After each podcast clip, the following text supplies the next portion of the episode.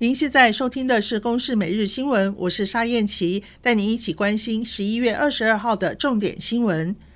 今年九一八规模六点八强震重创花东铁路，玉里到富里区间中断停驶，原定明年农历春节前抢通，但是因为更改工法奏效，交通部宣布将提前在十二月二十八号通车，加入元旦连假疏运。全国检调单位在选前大举查查幽灵人口，桃园、花莲已经分别有人依妨害投票罪嫌处分还起诉，台中、高雄也有人传唤交保。花莲地检署昨天寄出九百六十八封通知单，提醒今年迁户籍却没有实际居住的民众前往投票，恐怕会触法。法界认为，选前发传单恐怕会让选民对投票行为产生却步的心理，做法有商榷的余地。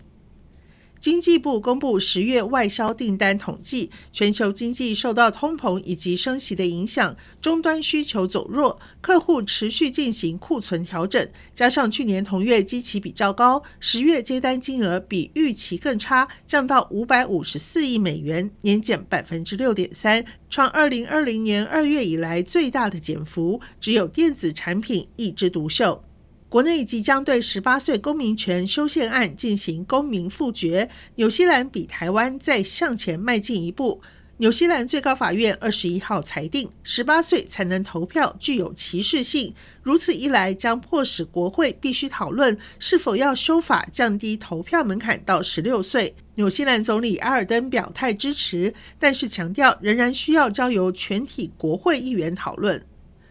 关心在卡达举办的世界杯足球赛事第二天的赛程，A 组预赛，荷兰以二比零弃走塞内加尔；B 组第一轮，英格兰以六比二大胜伊朗；B 组另一场赛事，威尔斯逼和美国，也是本届世界杯第一场和局赛事。以上由公视新闻制作，谢谢收听。